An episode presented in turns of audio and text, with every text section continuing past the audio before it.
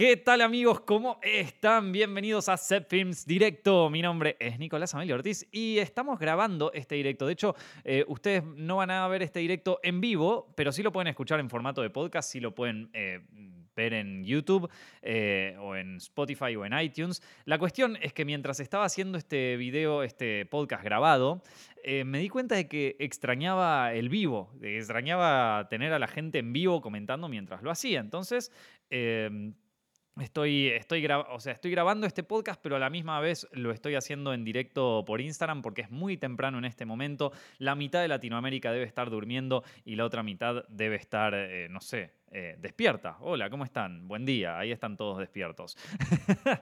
Eh, pero bueno, no lo quería subir tan temprano porque aparte hoy en Films en el canal de YouTube, es jueves, así que se publica un video y entonces saben que YouTube, si subís más de una cosa un mismo día, bueno, empieza a complicártela. Así que nada. Em, ¿Por qué estoy haciendo este podcast grabado y no en vivo? Bueno, eh, como, saben, como saben, me encanta hacerlo en vivo, pero eh, estoy entre medio de, a ver, lo que sería un rodaje, ¿sí? Y em, eh, va, un rodaje, una, la preproducción de un rodaje, ¿sí? Estoy empezando a trabajar en eso y em, nos queda poco tiempo, estamos como medio a mil con todo. Estamos muy entusiasmados, ¿eh? O sea, estamos súper contentos de, poder hacer esto y estamos con, todas las de que vaya bien y, le tenemos mucha fe. Pero ya, si alguna vez estuvieron en algún rodaje en su vida, si alguna vez eh, estuvieron en una filmación, saben que eh, a medida que se va acercando la fecha de filmar, empiezan a aparecer todos los problemas, ¿no? Empiezan a aparecer, eh, bueno, que un miembro del equipo tiene que bajarse, que no podemos conseguir esta cámara, que tenemos que buscar otra, que tenemos que hacer esto. Empieza el momento de hacer malabares, básicamente, ¿no? Un momento de mucho estrés donde, bueno, donde la, idea que uno tiene empieza a chocarse con la realidad, que, es que, bueno, que, no es fácil hacer un rodaje, no es fácil hacer un rodaje durante una pandemia. Eh, sin embargo, la verdad es que estamos resolviendo todo bastante bien dentro, de la medida de lo posible. Em, pero, pero aún así eh, tengo que estar como atento por llamadas, como estoy en el equipo de producción y también en el equipo de dirección, eh, es, como que tengo que estar atento a si recibo llamadas, si, si me mandan mensajes, si me manda, el, me manda el manager de algún actor, si pase lo que pasa, tengo que estar ahí y me estuve dando cuenta de que a la mañana temprano, bueno, ahora ya no es tan temprano, pero a la mañana normalmente es un horario donde, donde, no me llama tanta gente, entonces es un, es un mejor horario para, para poder hacer el podcast, que yo normalmente lo hacía a la noche de España, que es la tarde del resto de Latinoamérica, entonces es un horario más accesible pero bueno, eh, son, cosas que, son cosas que se dan. De todas maneras, estoy, les digo que, bueno, tengo ganas de hacer directos con ustedes, tengo ganas de, hablar con ustedes, eh, así que mm, no, no podía dejar de hacerlo. Ya saben cómo soy, tengo ganas, así que ya fue, acá estamos. Pero bueno, eh, ¿Qué estuvo pasando durante la semana? ¿De qué tienen ganas de hablar? Eh? ¿Quieren que les cuente sobre, sobre preproducción? Que esta es una parte medio aburrida. ¿Quieren que les cuente sobre financiación de un proyecto? ¿Quieren que les cuente sobre cash flow durante un rodaje? ¿O sobre eh, en qué momento se le tiene que pagar las nóminas al equipo y cuánto te saca de IRPF y todas esas... No, no, seguramente que no. Así que...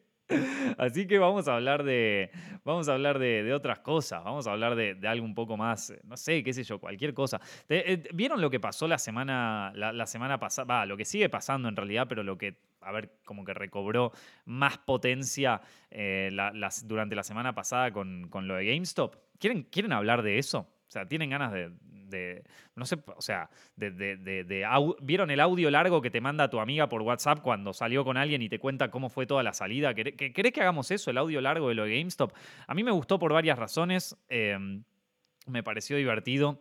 Em, yo, yo, eh, como ya les dije en el primer directo que hice este año, estoy cada vez más metido en todo el mundo de lo que es la, economía, la bolsa, los mercados, eh, el mejor uso de nuestro dinero, porque como les dije a principio de este año, a mí me parece que no se vienen tiempos fáciles económicamente hablando y me parece que es un momento donde, donde es importante saber un poco cómo manejar nuestro dinero, eh, cómo, nuestro dinero no solamente es algo que nos sirve para comprarnos un, auto o el último iPhone, sino que también es un activo que lo podemos utilizar para nuestros propios emprendimientos o también para invertirlo en algún proyecto, en alguna compañía o en, en lo que todo. Entonces me parece como que es una eh, como que es importante, sobre todo en unos tiempos de mucha volatilidad económica, porque ya saben que eh, parar todo el mundo por, por, una pandemia no nos va a salir gratis. Entonces, yo creo, eh, y esta es una opinión mía, que no, no, tiene por qué cumplirse, pero es una opinión que creo yo que va a ocurrir, que no se van a venir tiempos económicos fáciles, ¿no? Eh, yo tuve la suerte de, que, los que sufrieron la crisis económica en Argentina del 2001 fueron mis padres y yo lo vi indirectamente, o sea, yo no sabía todo lo que sufrieron mis padres en aquel momento, porque yo era un chico de 10 años. Eh, no, no, tenía ni idea del sufrimiento que se pasó. Me parece que vamos a pasar por una cosa similar o de que algún tipo de crisis fuerte va, a haber a nivel mundial y, que se va a desatar en los próximos años, de, de la cual todavía no estamos, no, somos conscientes que, de, lo que va, de lo que va a ocurrir, ¿vieron? Entonces, em, por eso digo que, para mí es importante empezar a tener como un poco más de noción de lo que hacemos con, nuestro dinero y no solo pensar en, bueno, en, en qué, o sea, en cuál es el próximo iPhone que va a salir eh, y todo eso. Em, en Europa muchos lo habrán vivido en la crisis del 2008. Pero bueno, eh, así que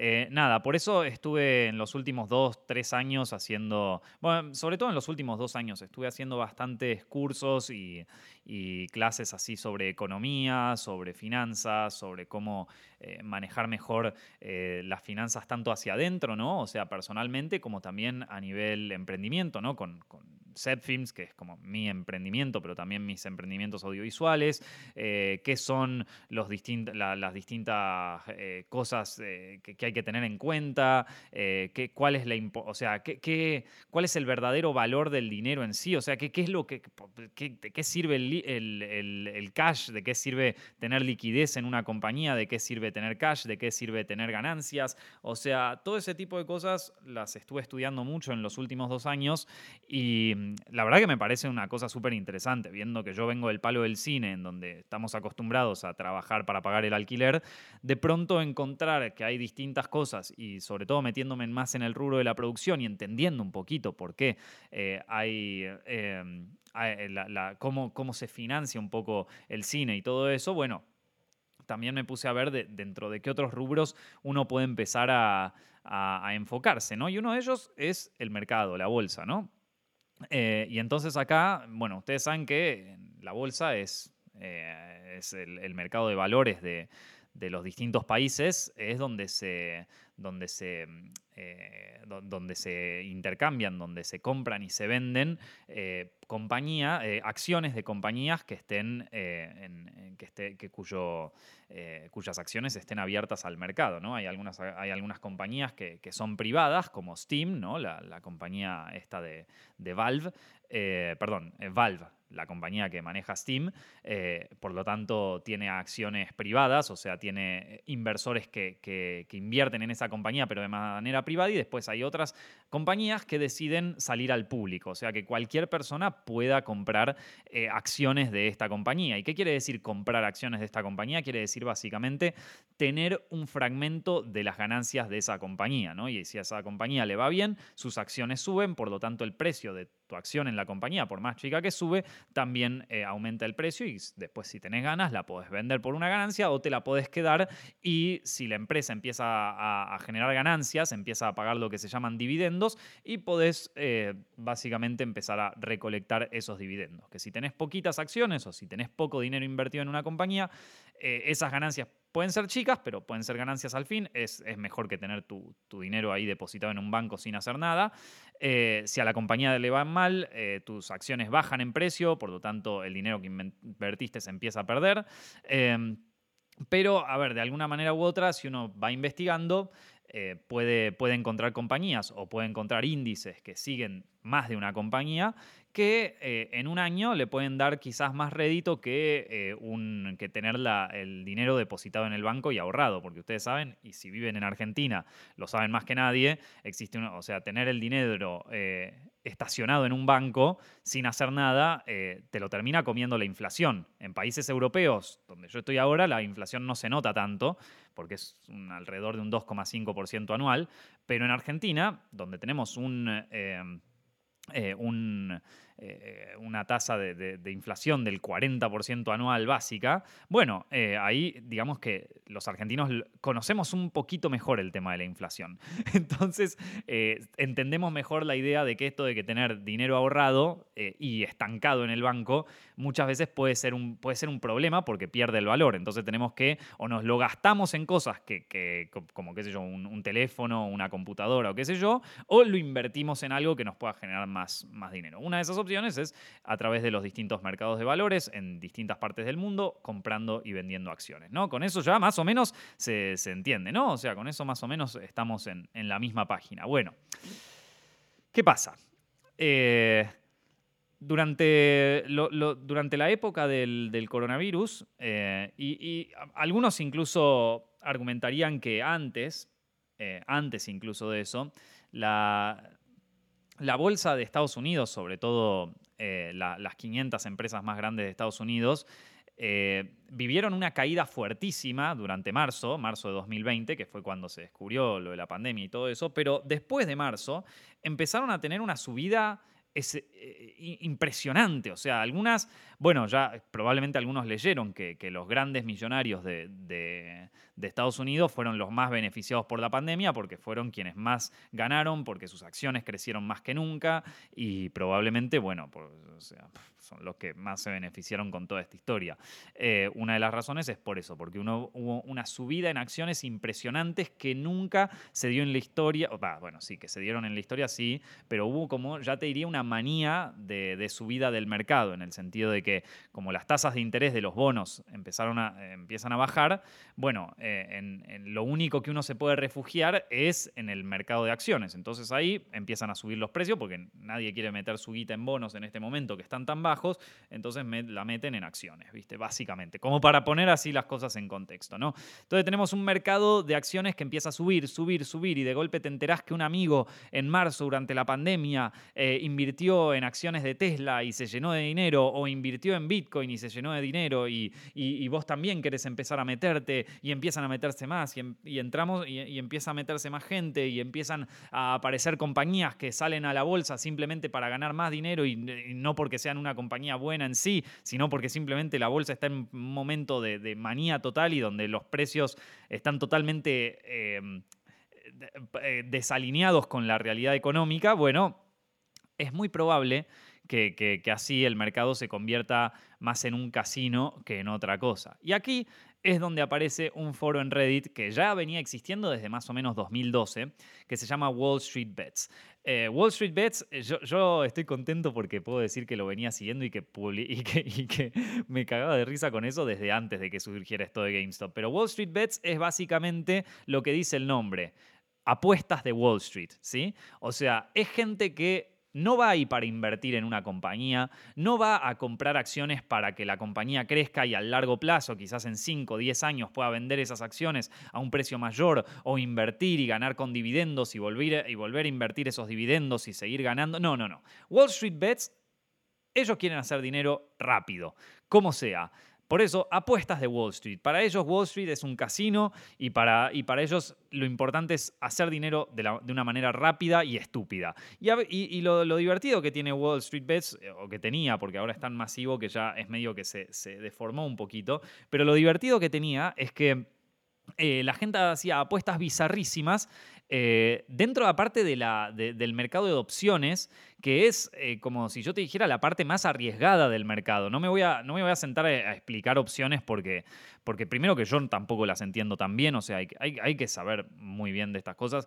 Eh, o sea, yo no las entiendo tan bien eh, y miren que estuve tratando de aprenderlas en los últimos años y, ya de por sí, entendiéndolas un poco, es difícil de explicar, pero básicamente para que se entienda es como una de uno, de los, uno de los lugares más arriesgados del mercado porque es donde más podés ganar, pero también donde más podés eh, perder, porque eh, estás eh, pidiendo prestadas acciones en, tamaños muy grandes, en, muchas cosas. Entonces, bueno, esta gente, como te digo, este foro, era de hacer apuestas muy estúpidas, muy bizarras, con, con, de mucha guita, en donde podían perder o ganar mucha guita.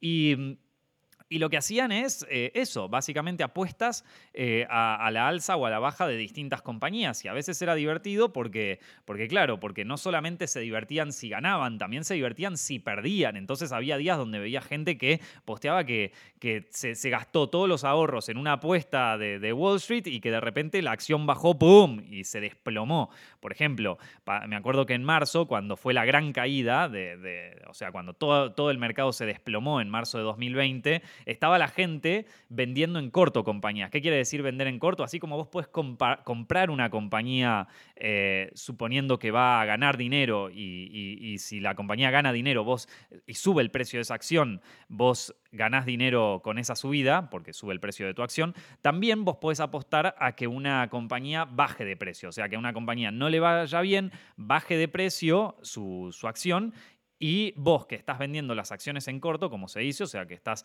Eh, a ver, eh, especulando que esa acción va a bajar, también podés ganar dinero ahí. Entonces, cuando fue la, gran caída de, de 2020, eh, esta gente empezaba a, vender acciones en corto a lo loco y claro, empezaban a ganar dinero porque el mercado se desplomó en cuatro días, de repente, ¡pum, pum!, caía y la volatilidad del mercado empezaba a crecer y entonces la gente compraba el VIX, que es el, el índice de la volatilidad, y entonces como el índice de la volatilidad subía, las acciones subían y posteaban todas las ganancias que hacían y entonces encontraron un ETF que se llama el T-VIX, que, que, es como el índice del, del VIX, pero, pero apalancado tres veces y entonces ganaban eh, el doble con eso y era una locura, o el triple, y, entonces durante esa bajada un montón de gente haciendo guita, haciendo dinero, comprando opciones, apalancándose, hasta que un día eh, el Fed decide imprimir dinero y claro, eh, todo, todo, eso, todo ese apalancamiento y toda esa historia que se hicieron, de repente se les dio vuelta y empiezan a perder. Y todo lo que habían ganado durante la bajada ahora lo empiezan a perder, excepto algunos que dicen, bueno, ya que ahora empezamos a subir, empiezo a comprar.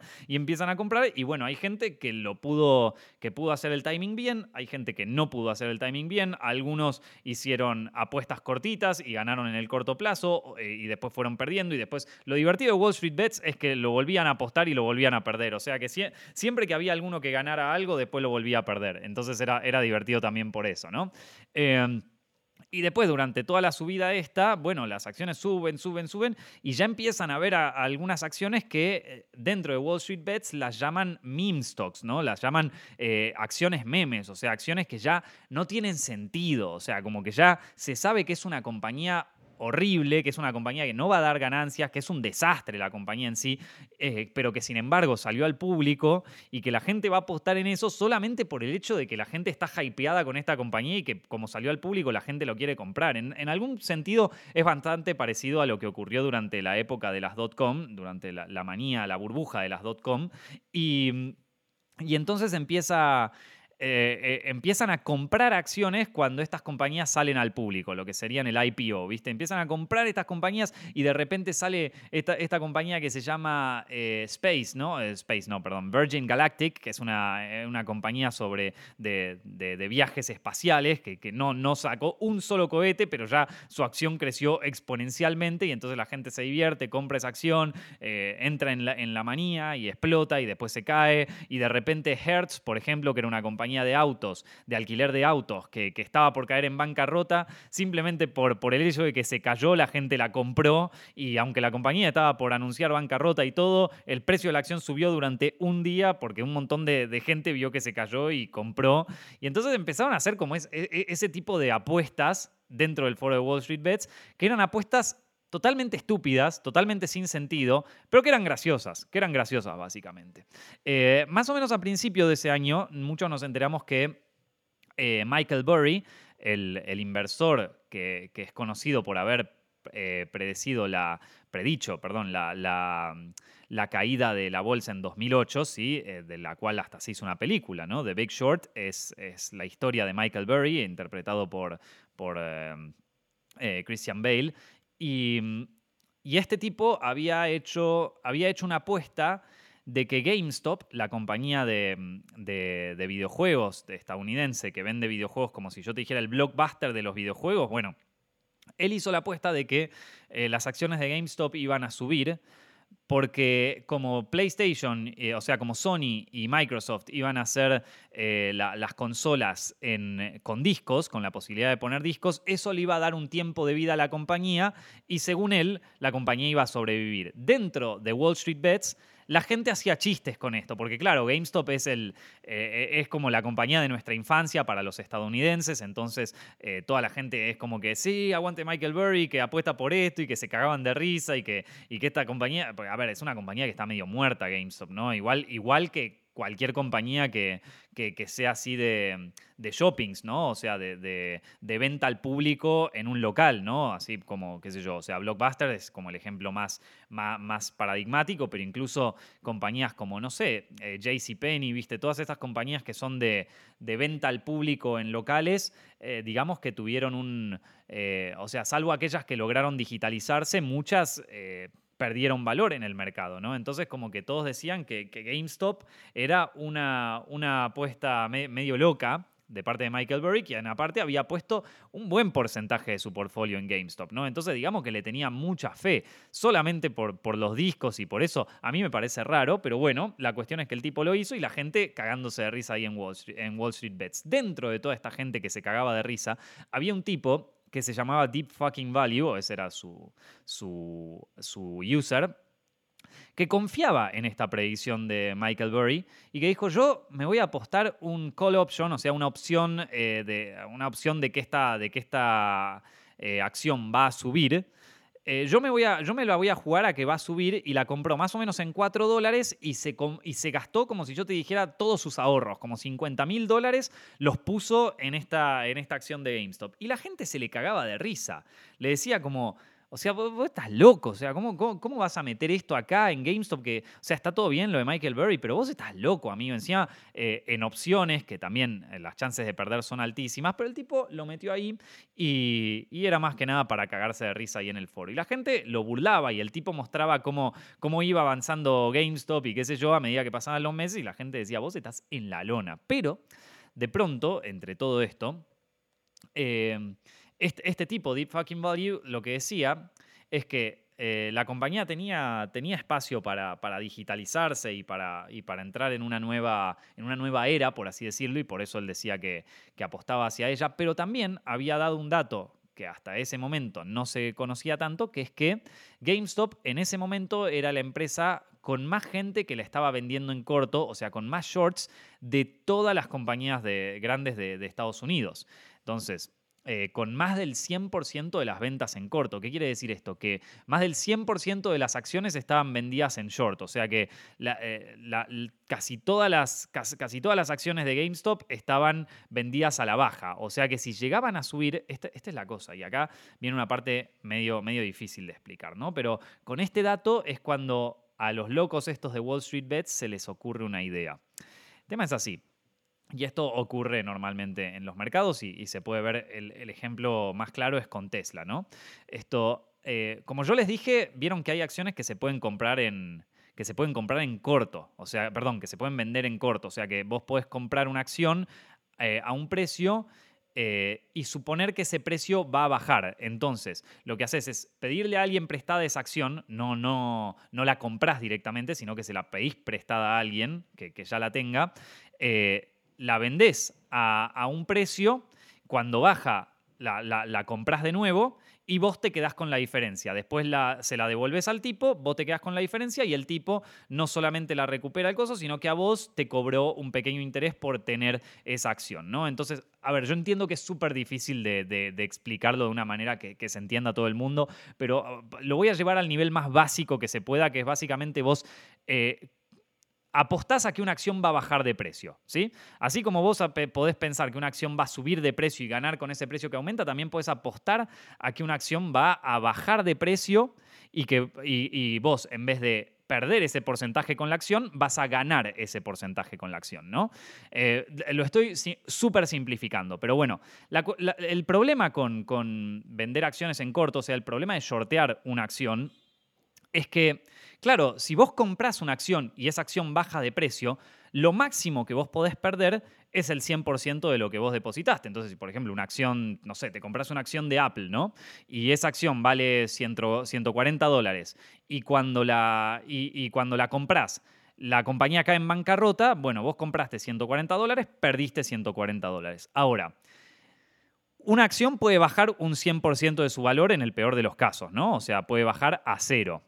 Ahora, la, posibilidad de subida de una acción es infinita. Una acción puede subir el 100%, el 200%, el 700%, que por ejemplo tenemos el caso de Tesla, que en un año, en el año 2020, creció como un 700%. Entonces no es que solo podés perder el 100% de tu valor si una acción sube, porque claro, vos ganás si la acción baja, pero si la acción sube empezás a perder. Y no es que podés perder hasta el 100% de lo que pusiste. Si la acción llega a subir mucho, podés perder más.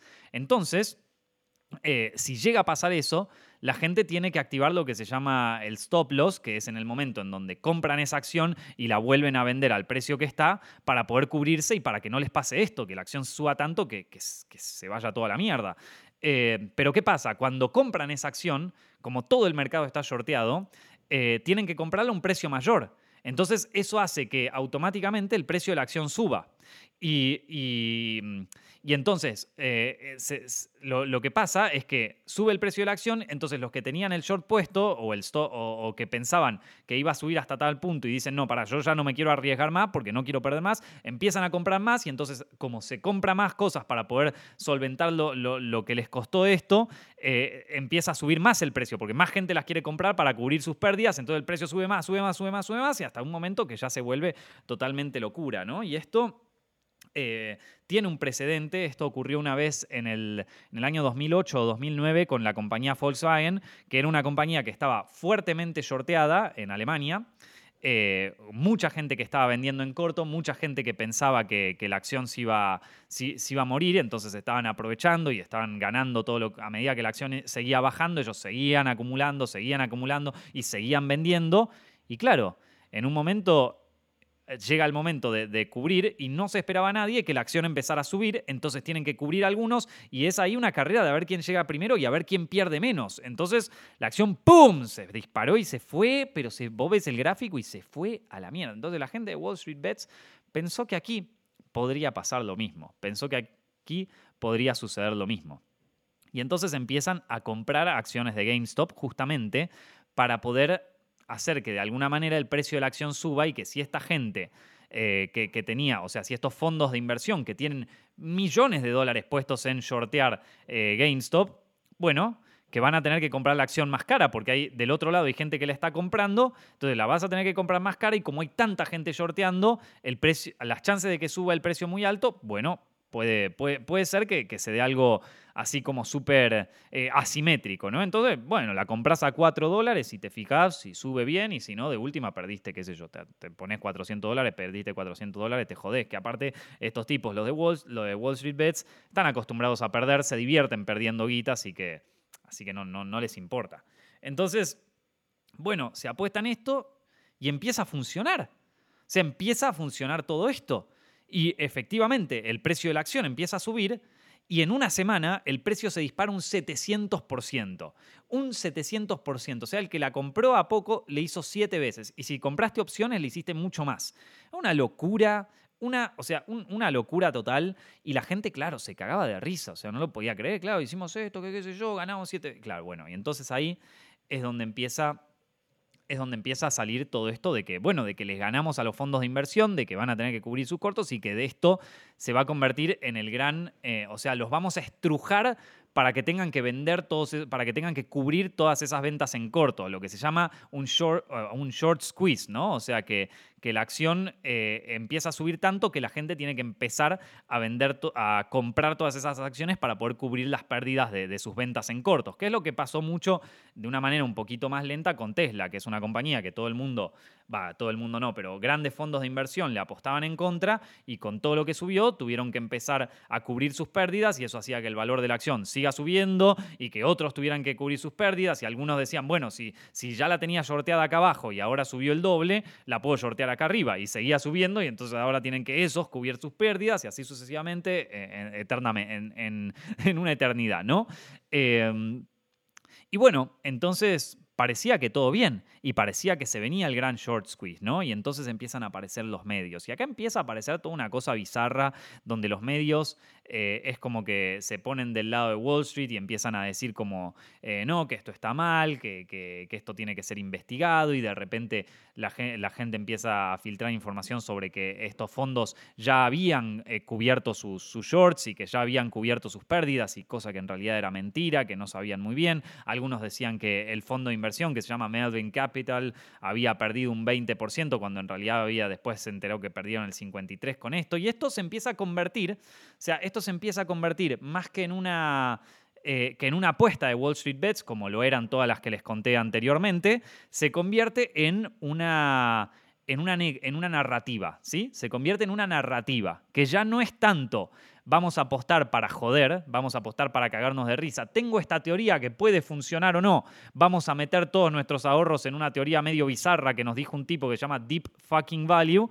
No, no, no. Ahora, se está ahora adquirió una narrativa. Y esta es la parte para mí importante. Porque sin la narrativa todo esto no pasaba. Y la narrativa es que finalmente los, los inversores de a pie, la, la gente común, le podía ganar a un fondo de inversión, ¿sí? Le podía ganar en su estrategia a un fondo de inversión. Y empiezan a aparecer estos posteos en donde dicen, esto lo hago por mi padre, que en la crisis del 2008 le arruinaron el, los fondos de inversión, le arruinaron el negocio que tenía y nunca más pudo progresar y ahora es mi momento de vengarme de este fondo de inversión. Y entonces, claro, pasaba esto y al mismo tiempo salían noticias diciendo como no, esto está mal, que qué sé yo, y la gente de todas las noticias están en contra de nosotros, eh, toda esta información es falsa, son esta gente que está comprando medios y qué sé yo, que un poco es verdad. Em, y, bueno, pero, pero finalmente lo, que dominó, más bien, no fue tanto, no fue tanto el tema de, la acción y de cagarse de risa en sí, sino esta narrativa de eh, David contra Goliat, que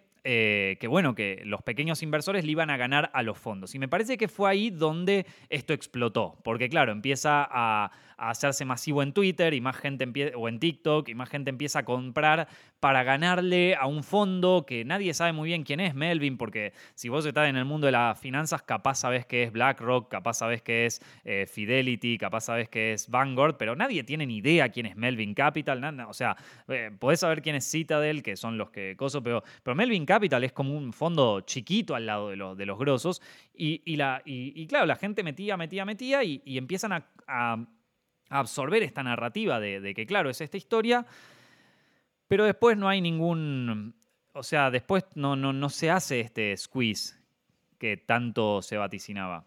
Y de hecho empiezan a perder valor las, acciones de GameStop, porque claramente no estaba en el, en el valor que, que, marcaba su empresa y empiezan a caerse y empiezan a caerse y, y entonces ahí empiezan como, bueno, che, ¿qué está pasando? ¿Habremos perdido contra los fondos? Eh, y acá es donde yo meto mi teoría, ¿no? O sea, acá ya expliqué más o menos qué, fue lo que pasó, básicamente, eh, qué, fue lo que ocurrió en toda esta eh, locura de GameStop, eh, como un grupo de gente que, se cagaba de risa haciendo apuestas en, el mercado, apostándose sus ahorros, apostándose sus, eh, sus préstamos de, educación y coso para ver si ganaban o si perdían con una acción, bueno, como esto se terminó convirtiendo en un hit masivo por una narrativa que se inventó y que en realidad medio surgió alrededor de de una, de, una, de una boludez de Internet. ¿Vieron? ¿Vieron cómo a veces surge una boludez en Internet y de repente se hace gigante? Bueno, lo mismo pasó acá. Em, entonces yo ahora les voy a dar mi teoría de, de lo que pasó. Eh, tomando en cuenta que yo no soy un experto financiero ni tengo ni idea de coso, pero te, voy a dar mi teoría de lo que yo pienso que, ocurre acá.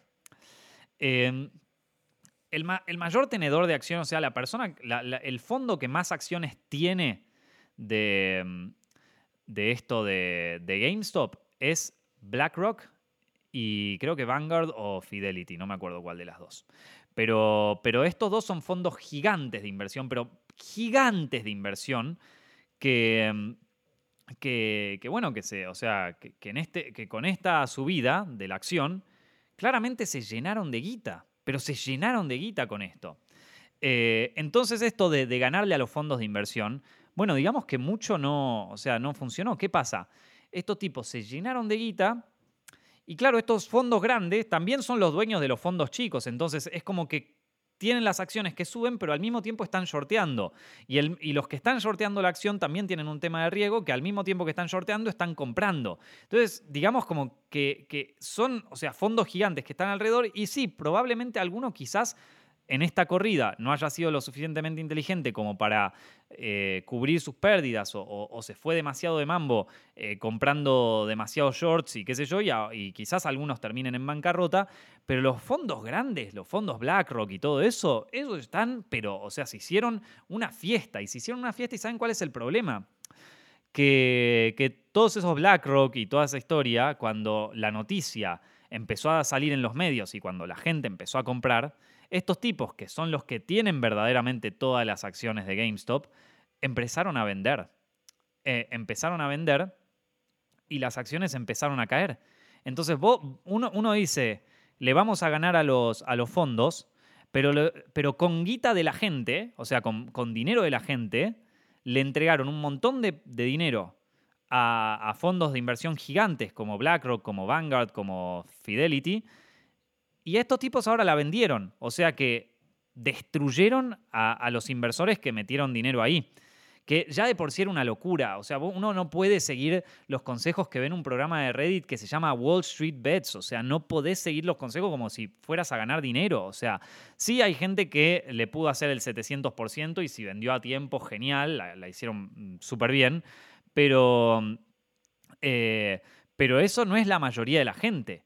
Eh, y, es muy loco como algunos, o sea, inversores más grandes, eh, como Elon Musk, como, bueno, inversores o, emprendedores o empresarios, la metieron a la gente en esta picadora de carne, porque yo creo que al final esta cosa, esta movida fue medio como un episodio de Billions, ¿viste? De la serie esa, donde, donde un fondo de inversión está peleado con otro y entonces aprovechan esta situación para joderse unos en los otros y entonces Tesla, que también, eh, o sea, Elon Musk, cuya compañía Tesla también estaba fuertemente shorteada antes y que eh, justamente le tendría algo de, bronca a los fondos de inversión que la shortearon, ahora le dice a la gente, sí, compren GameStop, así, así por lo menos me puedo sacar yo las ganas de, de, que se caigan estos fondos que me jodieron tanto, pero al final, viste, es como que, bueno, todo se, todo se empieza, o sea, empieza como eh, a volver a su lugar común, los fondos vuelven a recuperar capital, este Melvin recupera capital de, las mismas, de los mismos fondos que se hicieron del dinero de, las acciones de GameStop cuando subió y que ahora la vendieron y hicieron como un 700% arriba.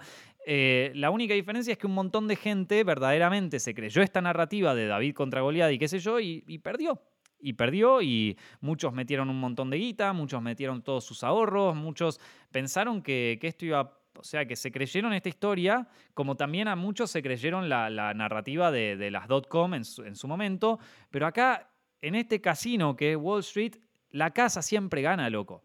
La casa siempre gana.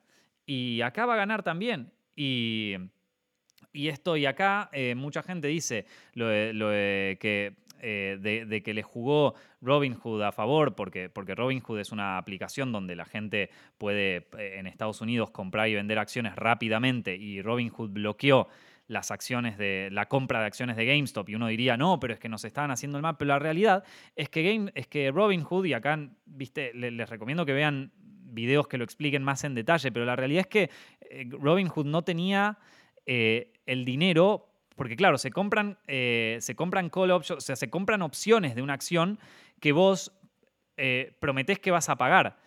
Pero la gente si compra muchas opciones y después pierde esa guita, Robinhood la, la tienen que pagar ellos. Y después, en todo caso, te la cobrarán a vos. Y quizás nunca te la terminan cobrando, ¿viste? Porque te declarás insolvente y ya está. Eh, entonces Robinhood no quería pagar esto. Entonces dijeron como, bueno, no, mirá, es que no podemos tomar este riesgo. Eh, y la gente se lo tomó como, claro, están, nos están impidiendo ganarle al sistema, que qué sé yo. Pero ya es más un tema financiero ahí que ya no tiene tanto que ver con esta historia.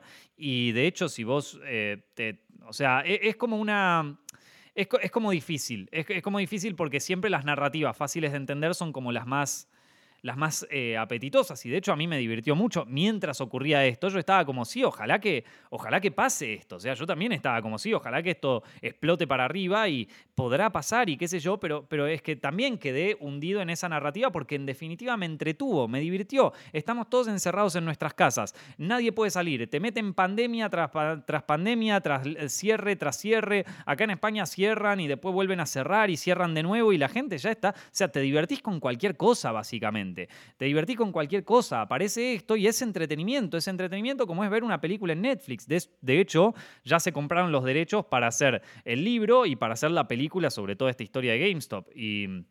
Entonces, eh, como que al final termina siendo eso, ¿vieron? O sea, termina siendo una narrativa, termina siendo entretenimiento, en el cual lamentablemente mucha gente se creyó más, o sea, creyó más allá de la narrativa y, es como que te creas Luke Skywalker, boludo. No, vas a volar. O sea, que te creas Superman, ¿viste? O sea, te dicen sos Superman. Si te tirás de un, décimo piso, ¿vas a volar? No, no vas a volar. Te vas a caer y te vas a matar. Es entretenimiento esto. Ver un tipo con capa de superhéroe que vence a los villanos con una trompada es entretenimiento. Ver que, que la gente de Robin Hood, eh, que la gente de, Wall Street Bets, que son unos desquiciados, que, que, a ver, que hay que seguirlos desde hace un poco antes. Yo los seguí, me cagaba de risa porque sabía que era totalmente bizarras las apuestas que hacían. Que creer que de repente ellos.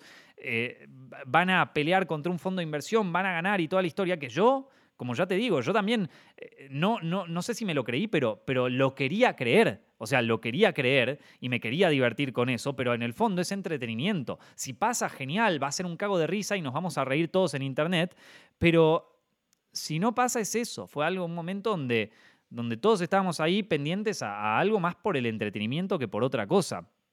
Eh, entonces, nada, yo creo que acá es, eh, terminó siendo más un episodio de Billions, en donde, en donde fondos de inversión se pelearon contra otros fondos de inversión y usaron el dinero de la gente para, para seguir haciendo estas cosas. Eh, es algo que también se hace en los IPOs de compañías, o sea, cuando una compañía sale al mercado empieza la manía y qué sé yo, cuando salió Nikola, que es una empresa que no tiene ni pies ni cabeza, eh, pero que sería como la competencia de Tesla supuestamente, eh, toda la gente se lanzó a comprar esa acción y, se, armó como tú una manía, se armó una narrativa de que va a ser la, la competencia de Tesla y al final no lo fue y un montón de gente se quedó lo que se llama holding the bag, o sea, se quedaron, se quedaron con, la acción que ahora nunca más va a llegar a los precios que va a llegar.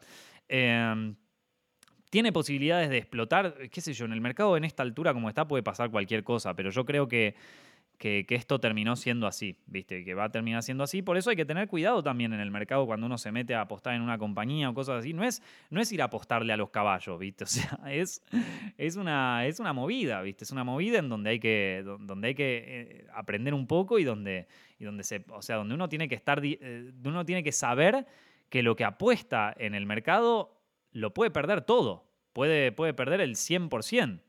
Entonces, nada, e, e, es, bueno saber esas cosas antes de, antes de escuchar algo que leíste en internet o que leíste en Twitter. ¿Viste? es, tan básico como esto, es otra vez la misma historia. Lo que a mí me, me, más me sorprendió igual de esta historia es cómo se desnuda, o sea, cómo se desnuda acá el, mundo de, los medios de comunicación, tanto tradicionales como en redes sociales. O sea, lo primero que pasó cuando surgió todo esto, cuando los fondos de inversión se empezaron a preocupar un poco, o por lo menos todavía no tenían una estrategia para esto si llegaba a ocurrir, lo primero que pasó es que los medios de comunicación más tradicionales de Estados Unidos, CNBC, CNN y todos esos, empezaron a decir eh, que Wall Street Bets, un foro predominantemente eh, racista, y predominantemente eh, eh, compuesto por hombres, algunos vinculados con la extrema derecha. Ya vieron así como se genera la narrativa de David y Goliat, acá bizarra esta, también los medios, su trabajo es generar narrativas, ¿viste? el trabajo de los medios es generar narrativas. Entonces ya de entrada, los tipos la tiran. Los tipos la tiran. Bueno, este grupo que, no se sabe, ¿eh? no, no, no sé, ni, ni siquiera... A ver, que, yo he estado en eso y que se, se, hace un montón de chistes, se, se divierte un montón la gente pero jamás he visto una cosa así de, de, extrema derecha, ¿viste? Pero lo tiran, lo tiras ahí. Total, ¿quién te va a ser responsable por decir eso? Entonces lo tiran, y lo tiran ahí y es como una semillita. Y después, em, y, esto obviamente está, o sea, está... Eh, como, claro, eh, es, eh, es, como un fondo de inversión que le tira la indirecta a estos tipos y que, los medios empiezan a trabajar. Pero acá te das cuenta, o sea, acá de pronto te das cuenta cómo están tan, o sea, cómo están comprados para eso, básicamente, cómo trabajan para eso, ¿viste? O sea, trabajan para generar narrativas para, para beneficiar a, ciertos grupos económicos o a ciertos grupos políticos o a lo que sea. Porque fíjense cómo empieza a, darse vuelta la narrativa, ¿no? Entonces, en un momento te empiezan a tirar eso. Y empiezan a tirar otra. Y empiezan a tirar que lo que están ahí son todos, son todos de extrema derecha, fascistas, qué sé yo. Y después en, en otro momento empiezan a tirar que. Eh, eh, que, tal persona está mal y que, y que esto en realidad es manipulación del mercado y que la SEC ya lo está investigando. Eh, acá en España, eh, como, como siempre pasa en, España, ya directamente dijeron, vos llegas a decir algo y vas a la cárcel, así directamente, corta. Acá, acá es así, listo. Vos llegás, a apostar a una empresa española como lo hicieron estos tipos acá, vas a la cárcel, vas preso.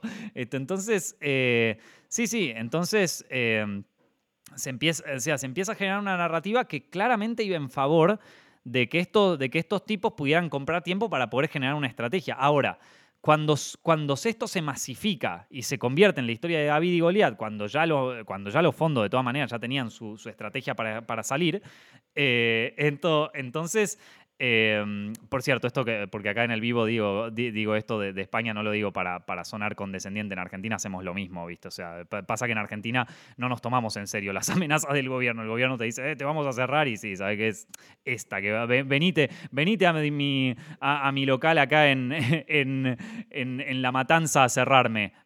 Tráeme a la FIPA a ver qué pasa, ¿viste? Entonces ya es como que la gente no se lo toma en serio. Acá, acá sí se lo toman en serio y eh, a, mí, a mí me parece un poco fuerte a veces, pero, pero bueno, no, no lo estoy diciendo de manera condescendiente, que, quede eso claro. A mí me, encanta, eh, o sea, me, encanta donde estoy y, bueno, eh, que son países con culturas distintas, gente, está todo bien. Esto, eh, entonces, nada, esta fue, la, esta fue la situación que ocurrió y, cómo... Y cómo, bueno, medios, redes sociales, influencers, porque claro, entonces aparece, claro, cuando la cosa ya se masifica y aparece esta narrativa David y Goliat, Claro, empiezan a aparecer los influencers. Sí, que yo también estoy a favor y que estamos todos a invertir y que vamos a hacer esto contra los fondos de inversión. Y déjame que te explique lo de GameStop sin haber investigado nada, sin entender nada, sin revisar nada. Ya te dice, yo te voy a explicar lo de GameStop. No tenés ni idea de lo que está pasando, no, no leíste ni un post en Reddit de Wall Street Bets, no no te tomás el tiempo para leerlo, nada, nada. Yo simplemente quiero estar en esta ola, quiero estar en esta ola, quiero que alguien me dijo que tenía que pensar esto y ahora yo lo estoy diciendo. Y el 90% del Internet de repente se convierte en esto, en una ola. Que va pasando así, en una ola donde, donde, viene así y, y donde uno dice a veces como, ah, pero mira toda esta gente que, que sigue cosas, pero hay que tener cuidado porque es muy fácil caer en esa ola. Digo, como yo te digo, o sea, yo no... Eh, siempre dudé un poco de que esto fuera a funcionar porque ya conocía Wall Street Bets y, conozco también Reddit, que Reddit también era, a ver, en Reddit supuestamente iba a salvar a Hong Kong de las protestas y de todo esto, apareció el coronavirus, se escondieron todo, ¿viste? Nunca, nunca más. O sea, Reddit, digamos que es a ver, Reddit es, la, es, la, venta de humo total, Reddit. Entonces, es como los, que te van, los que van a salvar el mundo y nunca hicieron una mierda. Entonces, eh, como que, a ver, no te digo, que tenías cierto escepticismo, pero, pero como que decía, bueno, a ver, procedamos con cautela. Si esto se llega a dar así, sería muy divertido, sería muy divertido y me cagaría de risa, pero lo estoy viendo más como entretenimiento. No me estoy convirtiendo en otro de estos, en, en, en otro de estos, o sea, no estoy siguiendo esto como como alguien que, verdaderamente está enfocado en la causa, enfocado, porque es al final es entretenimiento, al final es mover ojos para un lugar y por eso de repente se hizo tan popular, por eso de repente medios que no hablaban del tema financiero jamás en la historia, de repente están hablando de este tema como si supieran, lo están cubriendo simplemente, o sea, están gastando minutos porque, la gente, porque saben que la gente está metida en, ese, universo, ¿viste? Em, entonces, nada, eh, pero bueno, es un buen momento, o sea creo, creo que es, un, buen lugar para, para ponerse a ver el, o sea, cómo, cómo, no solo los medios tradicionales, las redes sociales también, los influencers, todos, em, generan narrativas, generan historias, generan cosas que, que bueno, que en, mucho, en muchas cosas están cero investigadas, que están cero... Em, que tienen cero chequeo, que tienen cero, o sea, que no tienen ningún tipo de cosa y llegan a mucha gente, a mucha gente esto, ya, en internet, pero no te estoy hablando de, qué sé yo, como eran los medios tradicionales nada más. No, no, no, gente en internet. O sea, un tweet, lo que vos pones en un tweet puede hacer un movimiento totalmente desviado con la realidad, absolutamente desviado con la realidad. Y creo que por eso hay que, hay que ser un poco consciente también de esas cosas para no caer en, en esa historia. Y se los digo, y se los digo yo, que, que, básicamente mi trabajo es los medios de comunicación. O sea, quiero o no, yo no seré un medio de comunicación tradicional, pero soy un medio de comunicación. Digamos que estoy metido en esa, en esa movida, estudio cómo se manejan las redes sociales y aparte tengo un canal de YouTube sobre cine que ya tiene 10 años. Yo puedo ver cómo de repente eh, un video mío que subí hace 4 años empieza a generar interés y empieza a como moverse lo que sería el, el, momentum, ¿viste? Cómo empieza a ganar tracción un... O sea, yo tengo videos de casi todas las películas que existen, o sea, no, no de todas, pero tengo de un montón de películas, si veo que de repente empieza a haber interés en el rubro terror, yo ya tengo 10 años de videos. 10 años de videos donde una vez por año por lo menos publiqué algo de terror. Entonces, si yo veo que los videos de terror empiezan a tener tracción, bueno, ya empiezo a generar más narrativas sobre videos de terror porque veo que es algo que a la gente le interesa. Y si yo con un canal medio, o sea, chico de cine puedo cuantificar este tipo de cosas, bueno, imagínense lo que puede hacer un gran medio de comunicación que además tiene información un poco de arriba, información que le pasan fondos de inversión, eh, dinero que le ponen políticos, dinero que le ponen fondos de inversión. O sea, estos tipos, o sea, y funciona. Y la manipulación funciona. Entonces hay que tener cuidado con eso también, ¿viste? Yo digo de dejar, de dejar, las redes sociales, y quizás muchos lo toman como un extremo, pero es que hay mucha gente que por este tipo de cosas, por seguir narrativas, por seguir narrativas a un punto ya eh, extremista, eh, termina por un lado, o en extremos, ¿no? Hay gente que se vuelve de extrema derecha y que quiere básicamente eliminar eh, a, todos los inmigrantes y matar a todos los a, todo lo que no sean de su raza y qué sé yo. Hay otros que terminan en la extrema izquierda, en, o sea, o en la, extrema, eh, qué sé yo, en, la extrema batalla cultural y entonces es como que todo es una agresión, todo es machismo, todo es la muerte y todo es racismo y, y, este, esta, esta, lámpara que tengo acá es racista. Eh, y hay otros que quizás no entran en extremos, pero empiezan a entrar en una, en una vorágine de noticias, en una vorágine de posteos, en una vorágine de tweets que los termina deprimiendo, que los empieza a hacer entrar en pozos depresivos. Yo me incluyo también. O sea, para una de las razones por la que dejé redes sociales, por las que la única que uso es Instagram y también me gustaría dejarla en algún momento, es porque a mí también me, afecta este tipo de cosas. Entonces, e, es momento de empezar a ser conscientes sobre eso y sobre esas cosas. Em, entonces, me parece que yo creo que es lo que más saco de ahí, porque, porque bueno, si e, el, mercado y todo eso es un mundo muy interesante del que se puede aprender muchísimo y les recomiendo a todos, como yo ya les digo, vengo, haciendo cursos y cosas así hace ya dos años. Mi, rubro, lo que es cine, no tiene nada que ver con, con, el mundo financiero o, tiene que ver, pero muy eh, desde otro costado. Es muy interesante para aprender pero no es algo, pero, pero no, es, no es algo que de un día para el otro vos podés, o sea, vos podés eh, ganarle a los, a los fondos y a toda esa historia, ¿entienden? Entonces, em, como que nada, em, yo, yo, lo que más saco de ahí es como es como se desnudó un poco la manipulación de los medios, como cuando, cuando los fondos están preocupados, los medios hablan mal de un tema, pero de repente cuando los políticos empiezan a hablar bien de toda esta historia, los medios lo convierten en otra cosa, y cuando un político que me cae bien dice una cosa, yo digo A, y cuando el mismo político dice exactamente lo contrario, yo voy a decir exactamente lo contrario, y cuando de repente, nada, empieza, empiezan a darse este, este tipo de cosas que para mí... Eh, o sea, es muy fácil caer en eso. Es muy fácil. No sé si vieron esta película de, Carpenter que se llama They Live, la, típica donde el tipo se ponía los lentes y veía los carteles estos que decían eh, Obey y todas esas cosas y que entraba en, en, el medio de Nueva York y se ponía los lentes y veía que todos los carteles de publicidad dicen Obey, dicen como Consume, dicen toda esa historia. Es eso es eso, pero pasa que eh, ahora te hacen creer que, en realidad eh, eh, el, cartel que antes decía ponete linda y, usa este shampoo, ahora dicen empoderate, usa este shampoo. Pero si te pones los lentes dice obey, sigue diciendo obey, siempre va a decir obey.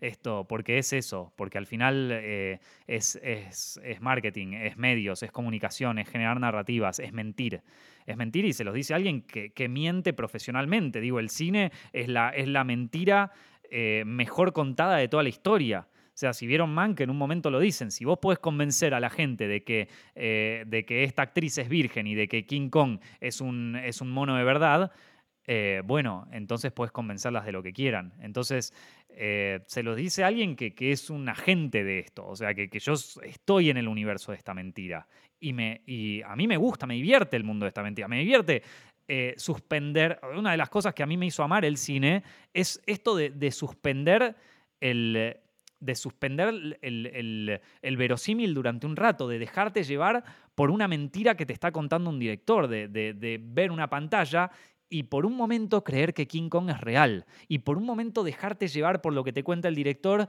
y, creer que una mujer puede estar enamorada de un gorila de 200 metros y que cuando vos salís del cine no sabés que esa cosa no existe, pero te quedó en el corazón, conectaste con los personajes, conectaste con la historia. Ese es el drama, ese es, el es la historia del teatro, es la historia de, Shakespeare, es la historia de, las novelas, es la historia del cine y, es la gran mentira y el gran, y el gran suspenso del verosímil que permite el arte. Ahora, cuando vos crees que eso que es una suspensión del, verosímil, lo, lo trasladás a las redes sociales y lo trasladás al mundo de la comunicación y al mundo de la información, bueno, ahí estás en un gran problema. Porque si vos empezás a pensar que King Kong es, real, entonces estás, estás jugado. Estás jugado como está, como está jugado el que mira el cartel de Obey, ¿viste? O sea, es eso. Eh, entonces, nada, eh, a tener cuidado con esas cosas. No te digo que te vuelvas un conspiranoico ni, ni nada de eso, pero por lo menos a, mirar las noticias y lo que te llega, considerando que estamos en una época donde las pantallas y el entretenimiento se rozan muchísimo y se rozan muchas veces con la realidad. Esto que antes eran experimentos sociales, como dirían los influencers de aquella época, ya no, ya está empezando a convertirse en, en otra cosa. Hay mucha gente con el teléfono en la mano, mucha gente que está mirando las noticias y muchas noticias que están siguiendo, o sea, que siguen intereses. Y esto quedó desnudado en esto de, GameStop, me parece. Eh, me parece que se ve en la cara, o sea, que se ve.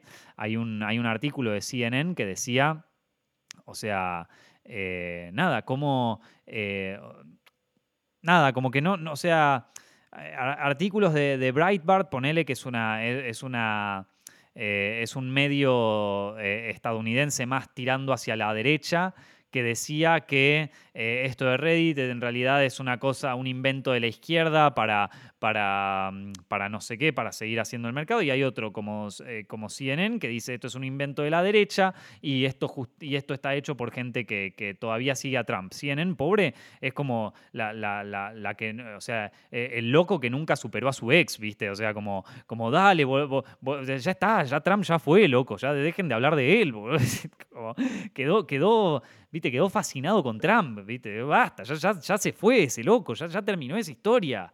Córtenla, ¿viste? Basta con Trump. Bueno, nada. GameStop, papá.